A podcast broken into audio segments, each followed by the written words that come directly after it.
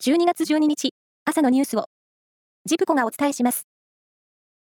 自民党、派閥の政治資金パーティー券の問題で、安倍派に所属する数十人の議員がキックバックを受けていたとみられることが分かりました。また、東京地検特捜部が、すでに、高額のキックバックを受けたとみられる議員の秘書ら、少なくとも、10人以上に対し、任意の事情聴取を進めていることも判明しました。また、この問題をめぐり、立憲民主党は、岸田内閣に対する不信任決議案を提出するかどうかを、今日夕方に最終判断します。昨日の党の執行役員会では結論が出ませんでした。企業の交際費の一部を非課税にできる法人税の特例措置に関し、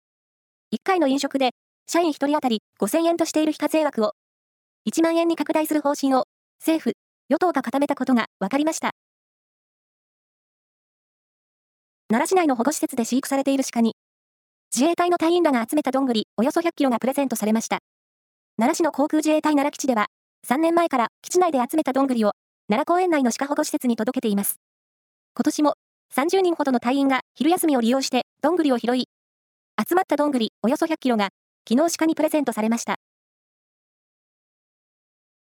富山県と長野県をケーブルカーやバスで結ぶ立山黒部アルペンルートで運行されている国内で唯一のトロリーバスが来年12月1日で廃止される見通しとなりました。これは運営する富山市の立山黒部観光が発表したもので、交換が必要な部品の調達が困難になったためとしています。カナダで行われたフェンシング男子エペのワールドカップの団体で、世界ランキング6位の日本が今年の世界選手権を制したイタリアを破って優勝を果たしました。メンバーで愛知県天市出身の加納幸喜選手は、これでパリオリンピックに大きく近づけたと思う。今後も日々精進していきたいとコメントしました。宮崎駿監督の長編アニメ映画、君たちはどう生きるかが、北米での公開後初の週末となる8日から10日の興行収入でトップに立ったことが分かりました。